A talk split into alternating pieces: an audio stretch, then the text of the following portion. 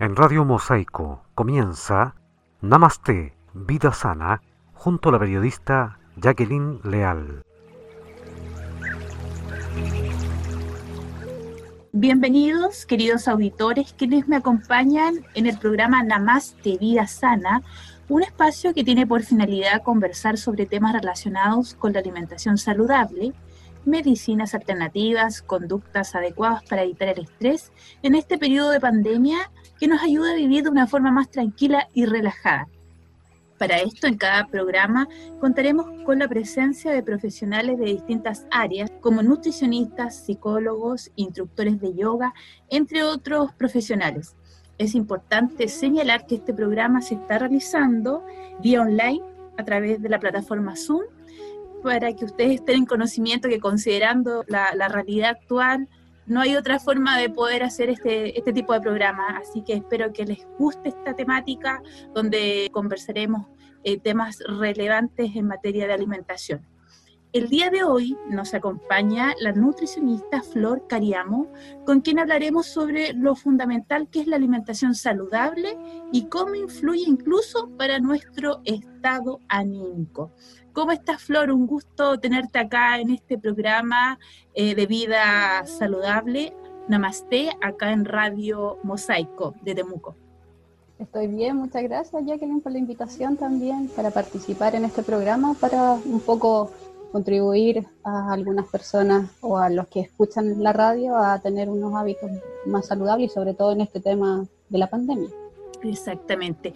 Flor, ¿de qué manera eh, la alimentación influye en nuestro estado anímico? Bueno, la verdad de las cosas es que la alimentación puede influir de varias formas. Podemos sentirnos alegres al comer o incluso melancólicos cuando, por ejemplo, estás comiendo algún tipo de alimento y recuerdas algún episodio de tu vida efectivamente te va a traer algún tipo de memoria en donde te sentías o triste o contento. Pero lo más relevante es que va a influir a tener un buen ánimo. Por ejemplo, muchas veces cuando nos sentimos tristes recurrimos a cierto tipo de alimentos para que podamos mejorar este ánimo. Por eso es que habitualmente utilizamos algunos alimentos que ayuden a aumentar la serotonina, por ejemplo, que es un neurotransmisor que ayuda a que tengamos esta sensación de bienestar y relajación. De ahí esas ganas de comer, por ejemplo, un chocolate. Ya que posee un aminoácido que nos ayuda a producir esta serotonina, que son el triptófano. Entonces, de alguna forma, sí, la alimentación influye en que nuestro estado de, este estado de ánimo aumente o incluso pueda bajar dependiendo de, lo que queramos recordar. Flor, tú me estás hablando de la serotonina. Aparte del claro, aparte del chocolate, ¿qué otro alimento que sea un poco más sano nos puede ayudar para sentirnos mejor? Bueno, tenemos diferentes tipos de fruta, una de ellas es el plátano. Obviamente el plátano, si bien es una de las frutas que tiene, tiene triptófano para aumentar la serotonina, hay que tener cuidado con sus porciones, y hay que al ser un alimento rico en azúcar, tenemos que comer lo justo y necesario. Pero también tenemos los lácteos, los lácteos descremados, por ejemplo, un yogur, la leche, los huevos, los cereales integrales, las legumbres, también ahí encontramos el triptófano que nos ayuda a subir la serotonina. Y otra alternativa es las semillas de maravilla, que muchas veces las podemos encontrar tostadas. Sí, podemos utilizar entre una o dos cucharaditas, eso también nos ayuda a subir perfectamente esos niveles de triptófano para poder producir serotonina siempre hay que tener cuidado con las cantidades de estos alimentos. ¿Por la materia grasa? Sí, la materia grasa, la cantidad de hidratos de carbono, la cantidad de proteína, las calorías en general. Por eso es que siempre hay que tener en consideración un buen balance en cuanto a este tipo de alimentos. Ahora, la serotonina también no necesariamente la podemos aumentar con la alimentación, también puede ser con la actividad física o con alguna actividad, sí, o con alguna actividad o hobby que también de esa manera aumentamos este tipo de hormonas para sentirnos bien. Mira, qué bien, yo pensaba que era solamente con la alimentación. Qué bueno, o sea, haciendo deporte, cualquier deporte, trotar, bueno, acá en la casa, que la mayoría tenemos que estar en nuestras viviendas, hacer ejercicio, eh, no sé, tomar una silla, tratar de hacer alguna, algo que nos ayude para poder mantenerse activo, es que Efectivamente. Puedes utilizar una silla, hacer diferentes tipos de actividad física. Por ejemplo, con una silla puedes trabajar los tríceps o puedes hacer sentadillas Sí, la sentadilla tiene razón. Exacto.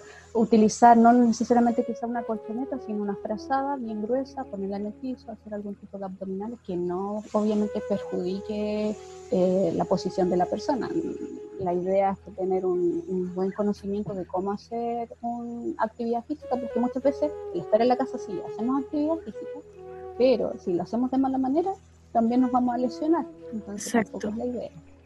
Flor, tú has recibido, bueno, tú eres nutricionista, estás atendiendo ahora a través de plataformas online porque no se puede ir a una consulta para evitar cualquier riesgo de contagio del coronavirus. Eh, ¿Has recibido em, eh, atención o has entregado atención a pacientes que han llegado porque han subido mucho de peso? Sí, sí, de hecho hace un bueno, estos últimos días he tenido bastante atención de pacientes, eh, la dinámica es distinta, obviamente en la consulta yo podía pesarlos, los medía, medía el nivel de grasa, la masa muscular, ahora no lo puedo hacer, pero utilizamos otras técnicas para hacerlo, el peso, el contorno de cintura, que también nos ayuda a evaluar el riesgo de, de alguna enfermedad cardiovascular, entonces sí se puede trabajar igual a distancia, a través de plataformas como estas, el Zoom, he podido explicar compartiendo pantalla cómo es la pauta, cómo tiene que planificarse, cómo va a ser la minuta semanal, así que sí, he tenido pacientes y sí ha funcionado. Así que por lo menos esta dinámica igual ha resultado. De acuerdo a las estadísticas, ¿tú tienes antecedentes que en este periodo de pandemia han aumentado eh, la obesidad entre las personas?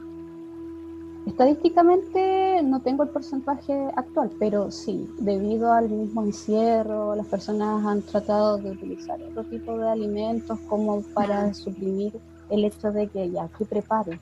Entonces, algo más rápido quizá un alimento que venga de afuera. Y ese alimento de afuera no sabes cuánto sal tiene, no sabes cuánto aceite tiene. Entonces, sí ha aumentado el consumo de este tipo de alimentos y por ende ha aumentado el sobrepeso y la obesidad también. La falta de actividad física, Antiguamente, a pesar de que uno iba de la casa al trabajo, había un pequeño grado de actividad al bajarse de la locomoción o del auto, pero ahora no. Como también después del trabajo muchos recurrían al gimnasio, ahora tampoco se puede. Entonces, debido a esa falta de gasto energético, uno a lo mejor se alimenta igual que cuando trabajaba fuera de casa, pero calóricamente estamos con lo mismo, pero no tenemos ese gasto. Y al no tener ese gasto, obviamente puede generar también el sobrepeso o una posible obesidad. Claro, la ansiedad ha generado que muchas personas empiecen a comer en forma desesperada. Sí, sí la ansiedad golosina, sí, los carbohidratos en exceso. Sí, básicamente es como lo que hablamos al comienzo, quiero un estado de ánimo tranquilo, oh, esto de la pandemia me está estresando, estoy ansiosa, voy a recurrir efectivamente a algún alimento que me genere este aumento de sensación de bienestar, esa sensación de relajación y voy a recurrir a alimentos que me van a aumentar esa serotonina. Y ahí obviamente, si bien existen otros alimentos como lo que hablábamos, vamos a buscar lo que sea más simple, lo que sea más delicioso.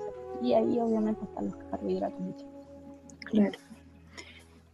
Flor, ¿cómo podemos diseñar una dieta balanceada? ¿Qué consejos nos puedes entregar? Bueno, la dieta balanceada en realidad tendría que ser sí o sí en base a cinco porciones de frutas y verduras al día. Siempre preferir cinco. Siempre la recomendación cinco. Puede ser distribuido, por ejemplo, dos porciones de verduras al día, el almuerzo y en la cena, y tres colaciones que contenga alguna porción de fruta, o viceversa. Más mm. verduras que frutas. Dos frutas al día y tres porciones de verduras. También es preferible el consumo de productos integrales, las legumbres, por ejemplo. Utilizar ese tipo de alimentos nos va a ayudar a generar un mayor poder de saciedad. Las legumbres es vital tener dos veces a la semana este consumo, ya que si bien muchas veces les tienen miedo porque tiene tallarines o tiene arrocito, pero en realidad uno no le echa una taza de arroz a un, a un plato de legumbres sino que pueden ser una o dos cucharadas sopera, entonces tan poquito que no hay que tenerle miedo. Es que el problema, sí, perdón, el problema es que uno no respeta las porciones, Flor. Si uno le tiene que ser un poquitito, pero uno no tiene que el plato que sea un poco grande. Así es, de hecho, muchas veces la, Y plato de legumbre habitualmente viene con la longaniza arriba incluso, con otro agregado, o que tiene que rebosar el plato. Pero esos son los problemas que tiene este tipo de alimentación, que para nada eh, son malos. De todas maneras, el consumo de legumbre debería ser sí o sí en la semana dos veces. Pero, como bien decías tú, el tema es las porciones. Cuando no manejamos bien las porciones, vamos a comer más de lo que necesitamos y eso nos va a generar este aumento. En cuanto a la fruta, ¿hay que evitar eh, consumir fruta en la noche? ¿Hasta qué hora yo puedo consumir la fruta en la tarde? Por ejemplo, las frutas de la noche no es que se deban evitar, a uno les puede comer perfectamente. El tema, como hemos hablado, es la cantidad. Es muy distinto de que si yo me voy cuidando durante el día y en la noche me como un plato de uvas. Efectivamente, esa porción, al ser demasiada, me va a generar un aumento en la cantidad de azúcar y por ende voy a generar un proceso en donde a lo mejor no lo voy a gastar en su totalidad y al final de cuentas se puede transformar en grasa. Por eso evitamos el tema de la fruta quizás en la noche, pero tiene que ver a la cantidad. Pero si lo comparamos, por ejemplo, tienes una manzana pero al lado tienes un sándwich a las 8 de la noche. Si te comes un sándwich o te comes una manzana, ¿cuál va a ser más malo? Mm, el sándwich. Sí. A eso va. Entonces, comer fruta en la noche no es malo. Va a depender con qué lo quieres combinar, cuánta es la cantidad. Así que como un horario propiamente tal, no hay un límite. El tema siempre es la cantidad de lo que vayas a comer o con qué lo vayas a sumar incluso. Flor, también es importante eh, destacar que también influye qué tipo de fruta, que no tenga demasiado azúcar. Si entre la uva y la manzana, la manzana. Entre la, la el plátano o, la manzana hay que elegirlo lo más sano, pues en este caso la manzana, ¿no es cierto? Es lo mismo que hemos estado hablando de las porciones. Por ejemplo, calóricamente hablando, la porción de manzana que es una unidad, es exactamente lo mismo que medio, media unidad de plátano, que son alrededor de 10 centímetros. Aportan calóricamente lo mismo. ¿Cuál es la diferencia entre las dos frutas? Es el índice glicémico, la velocidad que tiene tu cuerpo de obtener azúcar y que ingrese en la sangre. Esa es la diferencia. En el plátano tú vas a obtener azúcar mucho más rápido que en una manzana. Pero si hablamos de porciones, medio plátano va a ser lo mismo que una manzana. Así que cualquiera de las dos en su justa medida no va a tener ningún problema. Ah, qué bien.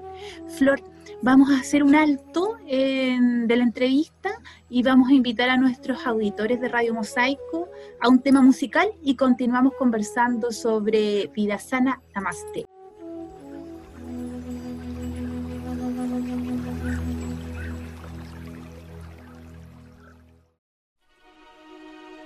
Birds flying high You know how I feel.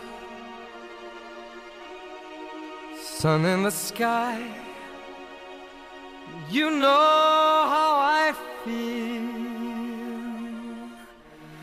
Breeze drifting on by. You know how I feel. It's a new dawn. It's a new day. It's a new life for me. And I'm feeling good. I'm feeling good.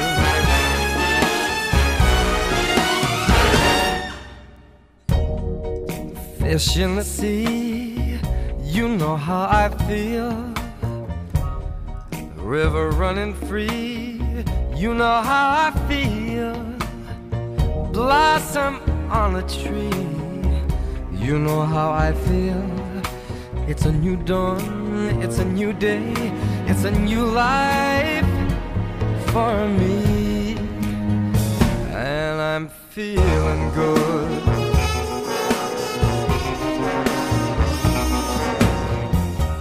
Dragonfly out in the sun, you know what I mean, don't you know?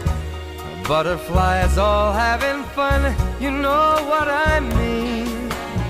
Sleep in peace when day is done, that's what I mean. And this old world is a new world and a bold world for me. Uh, For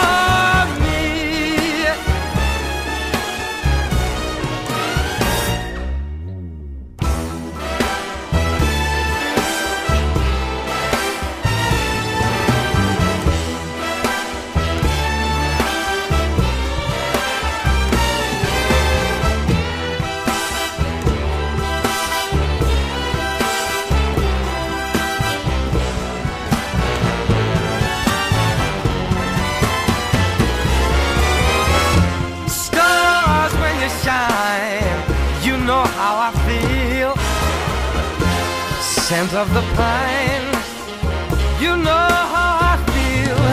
Oh, freedom is mine, and I know how I feel. It's a new dawn, it's a new day, it's a new life.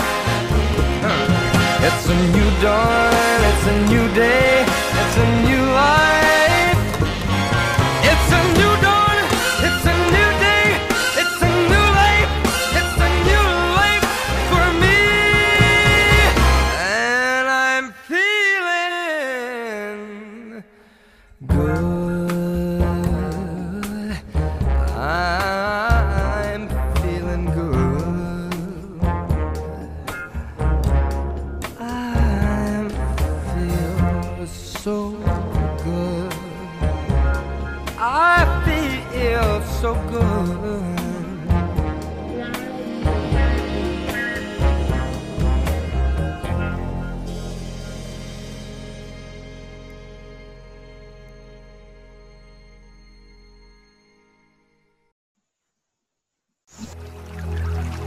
Continuamos con la entrevista con la nutricionista Flor Cariamo, con quien estamos hablando sobre la alimentación saludable y cómo influye en nuestro estado anímico, acá en Radio Mosaico de Temuco.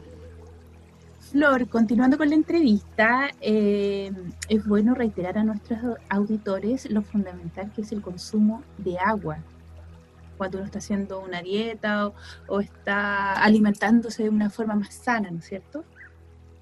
Así es. De hecho, la hidratación es algo importante que todos los días deberíamos tener presente. El tema es que por el frío o simplemente por, mm, porque no tenemos el hábito, no tomamos líquidos. Ahora, eso hay que cor- corregir. Muchas veces uno se confunde de que hay que tomar dos litros de agua al día. Sí. En general son dos litros de líquido al día. ¿Qué quiere decir el líquido? Todo tipo que sea de infusiones, las sopitas, el mate, la leche, todo lo que sea hidratante se considera dentro de estos dos litros de líquido al día. ¿Por qué? Porque si estás tomándote un té o un café en el desayuno, luego te tomas medio litro de agua, después a la hora del almuerzo tomas sopa, otro medio litro de agua después en la tarde, después en la noche otra vez otra sopita para entrar en calor.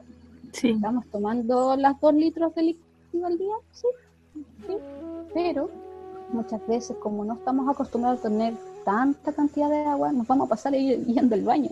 Entonces, Claro. de alguna forma, no lo dosificamos bien. O nos exigimos, por ejemplo, no, tengo que tomar dos litros de agua al día. Ya. Sigo con el té en la mañana, el desayuno, un litro a la hora de la mañana. Después a la hora del almuerzo, otra sopita, otro litro en la tarde. Ya. Así vamos aumentando mucho la cantidad de líquido. Y eso no va a ser capaz que nuestro organismo lo reaccione algo adecuado. Por ende, vas a ir varias veces al baño y Claro. finalmente tus riñones van a trabajar de más. Entonces, en ese sentido hay que tener cuidado de cuánto es el consumo. Si no estás acostumbrado a tomar agua, tienes que empezar a poco. O sea, no en exceso. no, nunca en excesos. Todo en exceso es malo, tanto los alimentos como el agua también es malo. En cuanto al té verde, ¿es recomendable consumir té verde durante el día? Sí, es recomendable, pero siempre hay que tener en consideración que por té, ya sea té verde, té negro, té azul, té blanco, tratemos de que no pase más de 500 cc por té. O sea, si vas a tomar té verde, pueden ser Sí. dos tacitas de té en la mañana y después ya en la tarde puedes cambiar la variedad. Ah, no puede ser que yo esté todo el día tomando té verde. No es lo ideal, porque cada té tiene principios activos distintos a otros y esos principios activos en su exceso también puede generar algún tipo de problema en tu cuerpo. Ah, es bueno reiterar eso porque uno piensa que, oh, voy a tomar bastante té verde para poder quemar las calorías, pero como tú nos indicas, es perjudicial, o sea, no es recomendable consumir tanto té. Ahora, ojo, eso de que acabas de decir de voy a quemar calorías, eso no existe. No existe ningún alimento, ningún té que diga esto me va a servir a quemar calorías. No. Ni el té rojo. ni el té rojo, no. Lo único que puedes hacer para quemar calorías es hacer ejercicio y obviamente restringir tus calorías de lo que estás comiendo. Es lo único. Pero no existe ningún alimento milagroso que te ayude a quemar calorías.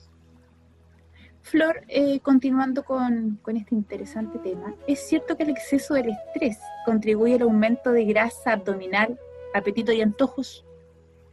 Sí, es cierto. ¿Y eso a qué se debe? Muchas veces el estrés va a desequilibrar los niveles de azúcar en la sangre, lo que va a conducir obviamente a un aumento del hambre y, no, y como no lo vamos a controlar por el estrés, se va a producir pocos niveles saludables de grasa. ¿Qué es lo que pasa? La razón es la siguiente. Generalmente cuando una persona está estresada, el cuerpo entra en un modo de lucha y huir. Es como, no sé, te enfrentas a algún peligro y lo único que quieres es correr. Sí. En tu cuerpo te va a pasar lo mismo con el estrés. Entonces, como cree que está en un problema de tener que huir, nos va a generar el estrés que se active el cortisol, que es esta hormona del estrés.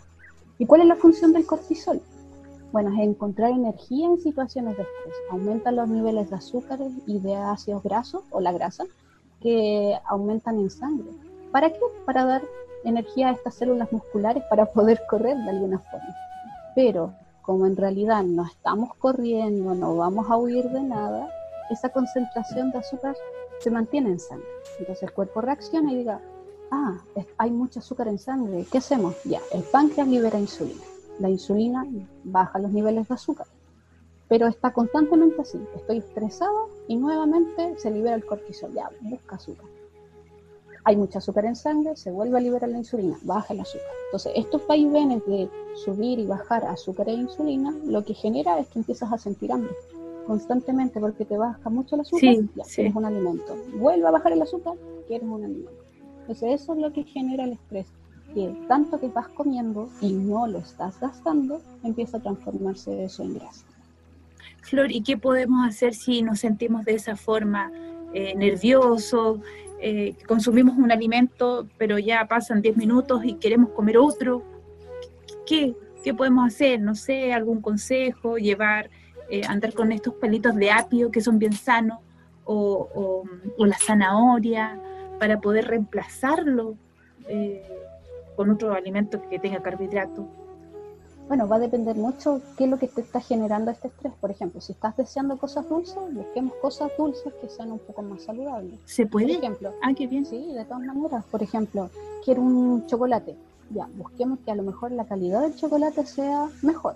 En vez de un chocolate alto en grasa una, o un chocolate simplemente rico en azúcares, busquemos un chocolate alto en cacao, sobre el 70% de cacao. Entonces, voy a comer eso, al sentir el amargor del cacao, voy a comerme no más de uno o dos chocolatitos y con eso ya baja ese nivel. O si estoy buscando algo dulce, tengo a la mano, como bien decías, bastones de zanahoria, que es dulce. Una gelatina, que solamente es agua, ojalá sí. dietética, también es dulce. Podemos hacernos, por ejemplo, merengue con las claras de huevo, ahí te estás aportando proteína, también es una alternativa. Ahora, ojo, no con azúcar, que tenemos que evitarla. Puede ser con endulzante en polvo o puede ser con los mismos jugos de para preparar, jugos de independiente de la marca, sabor frutilla, sabor piña, sabor naranja. Entonces podemos hacer este merengue con este tipo de, de jugo y tenemos un merengue tópico. Entonces de esa manera vamos cambiando un poquito la rutina, de buscar algo dulce, pero buscar una forma para hacerlo. Claro. Este merengue con la lo hacemos con la con la clara, la clara del huevo la clara de huevo. Ya. Y el endulzante. y el endulzante. O también podemos utilizar, por ejemplo, si en realidad el deseo es por cosas saladas, la papa frita o algo frito. También tenemos que buscar, obviamente, alternativas más saludables que sean la parte salada. Ahí entran, por ejemplo, podemos utilizar alguna salsa de yogur, yogur natural, le agregamos un poquito de sal, cebolla de orégano, y ahí entran también los bastones de zanahoria o bastones de apio o pepinillo, hacemos esta salsita. Entonces tenemos alternativas mucho más sanas que podemos utilizar, sobre todo con estos antojos debido al estrés. Eh, Flor, tú eh, también a tus pacientes les, les das la oportunidad de poder colocarse unos, unos parches en su oreja, que es una terapia. La auriculoterapia. eso, la auriculoterapia. ¿En qué consiste? ¿Es efectivo? Yo creo que sí, porque si tú entregas este servicio es porque tiene que, que funcionar. Sí, la auriculoterapia funciona. Ahora, Depende de cada paciente, sí, como todo, todo tratamiento no es igual para todos los pacientes. Entonces, depende de muchos de que tiene este efecto de que disminuye la sensación de sensación de hambre, de ansiedad, pero es eso, la disminuye, no la anula. En ningún momento te voy a poner un parche en tu orejita para estimular cierto punto, ya sea del hambre. No es que no vas a tener nunca más hambre, sino que vas a poder controlar la sensación de hambre. Esa es la idea de la auriculoterapia, que sea un complemento a un tratamiento ya sea para bajar de peso, ya sea para cuidar tus hábitos. Esa es la idea del tratamiento. Bueno, ahora es más claro, ahora me imagino que es más complejo, sí, porque tú solamente estás atendiendo vía online. Sí, y además tiene este contacto físico, entonces igual a pesar de que uno puede andar con guantecitos, puede tener todos los medios de higiene debidos, cualquier cosita puede afectar. Entonces, en ese sentido, uno trata de no utilizar esta metodología. Pero en realidad este tratamiento funciona en varios. He tenido varias experiencias de pacientes que lo han usado y han calmado bastante su, ansiedad. Y después cuando lo dejan de utilizar, de ocupar los parches. Que como es complementario a la alimentación, la alimentación, si bien la auriculoterapia es un complemento, lo fundamental acá es la alimentación. No sé, cuando ya generas buenos hábitos alimentarios, sabes en qué momento comer, cuánto es la cantidad, cómo distribuir los alimentos, qué hacer en un momento X, un cumpleaños, un aniversario, una fiesta en general y hay muchos alimentos. Cuando ya tienes todo claro, que no uses los parches no va a significar mayor cambio. ¿En qué sentido? Ya va a ser, vas a ser capaz de controlar ese proceso de ansiedad o ese proceso de estrés porque ya llevas una mecánica de decir, ah, ya, ya sé qué comer en este momento. Ah, no, mejor hago esto. esa es la ventaja. Cuando uno está iniciando, efectivamente, si tú te sacas los parches y solamente sigues con el tratamiento nutricional, es posible que la ansiedad esté presente, el hambre esté presente. Pero cuando ya llevas tiempo en el tratamiento, ya sabes cómo alimentarte, los parches ya no serían necesarios. Claro, porque ya se formó un hábito en la persona. Y otra cosa que todo va en, en, en, el, en la mente, en lo que uno piensa, o sea, se tiene que, uno tiene que hacerse la idea que si quiere bajar, tiene que hacer un esfuerzo. Y comer sano, que es lo importante, que va a ayudar en todo, a estar más contento, va a ayudar en la piel, en el pelo, en las uñas, en todo influye. Exacto. Flor, eh, con respecto a los medicamentos, eh, los medicamentos que sirven para bajar de peso, que muchas personas o sea, no muchas personas, pero en su momento se consumieron. ¿Cuál es tu opinión al respecto? Bueno, los medicamentos sí van a ayudar a bajar de peso a las personas, efectivamente. ¿Cuál es el problema? Es que cuando se toman medicamentos para bajar de peso, no siguen una pauta o una dieta correspondiente. ¿Por qué?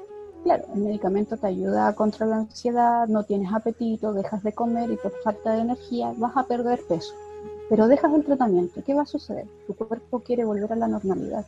Vas a sentir de nuevo sangre, vas a sentir de nuevo ese apetito. Y efectivamente, tu cuerpo va a tratar de recuperar todo lo que perdió. Entonces, tú, si tú vuelves a tus hábitos anteriores en donde a lo mejor comías más de la cuenta, vas a volver a ese mismo hábito. Entonces vuelves a subir de peso y ese es el llamado efecto rebote. Pero efectivamente también si tú estás siguiendo un tratamiento para bajar de peso con un medicamento y estás a la par con un tratamiento nutricional, se pueden manejar las dos cosas a la vez. Entonces, te ayudas a controlar el hambre, ayudas a controlar la ansiedad, te ayuda a bajar de peso, pero si tienes un tratamiento a la par con actividad física, con buena alimentación, cuando dejes los medicamentos no te va a pasar nada. Porque efectivamente ya cambiaste los hábitos, sigues con la rutina de actividad física.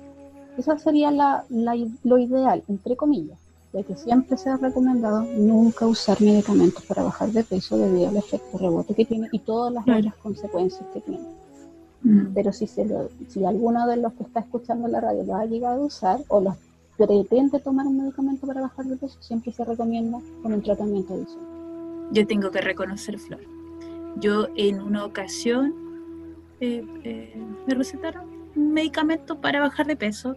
Tampoco estaba excedida, a ver, unos 5 o 6 kilos.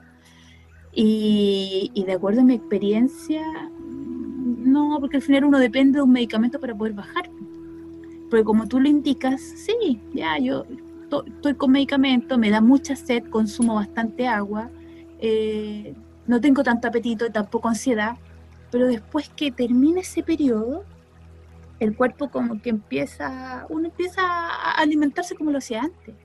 Gracias a Dios no hubo efecto rebote, pero volví al peso que, que tenía antes, o sea, volví a subir los 6 kilos.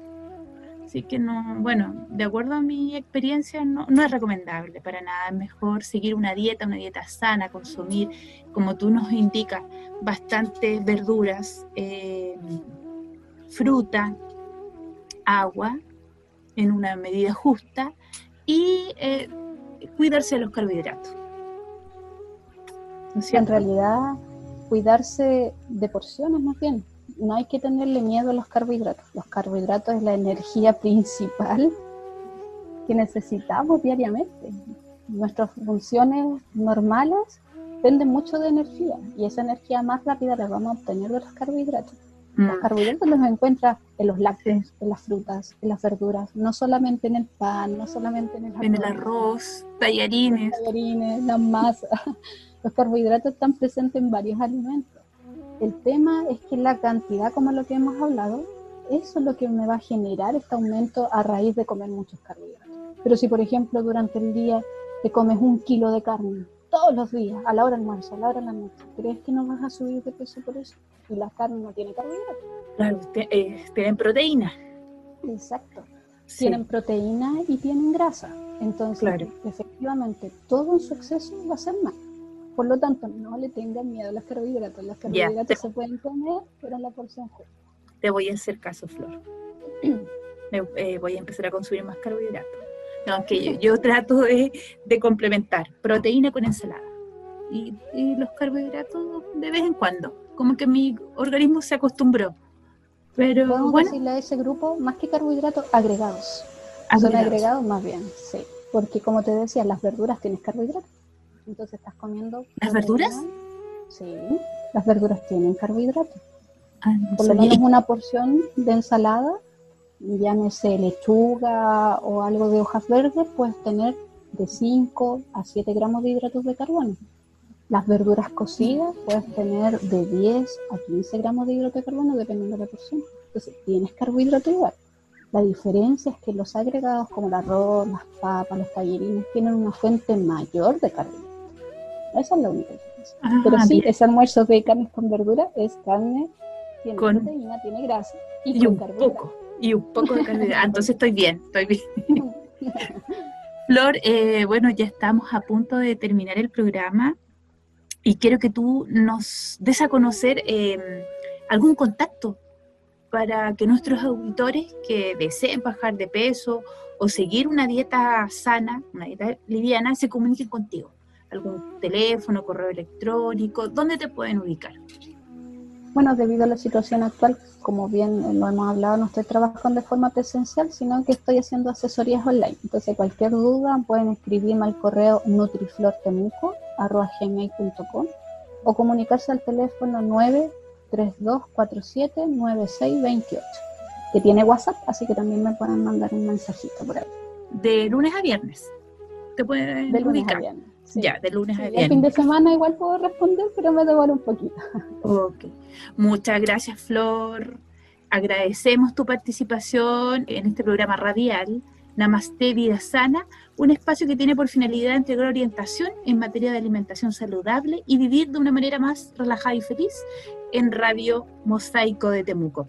Y esperamos contar con tu presencia en otro espacio para hablar sobre esta temática que es importante más ahora que nos encontramos en periodo de pandemia y es necesario entregar un mensaje y de explicarle a la gente lo fundamental que es la alimentación cómo cuidarnos, no subir de peso y estar un poco más tranquilo y feliz. Bueno, Flor, muchas gracias eh, por acompañarnos en este programa y a nuestros auditores eh, los invitamos para la próxima semana, nos sintonicen en Radio Mosaico y muchas gracias por su sintonía y nos vemos la próxima semana. Namaste.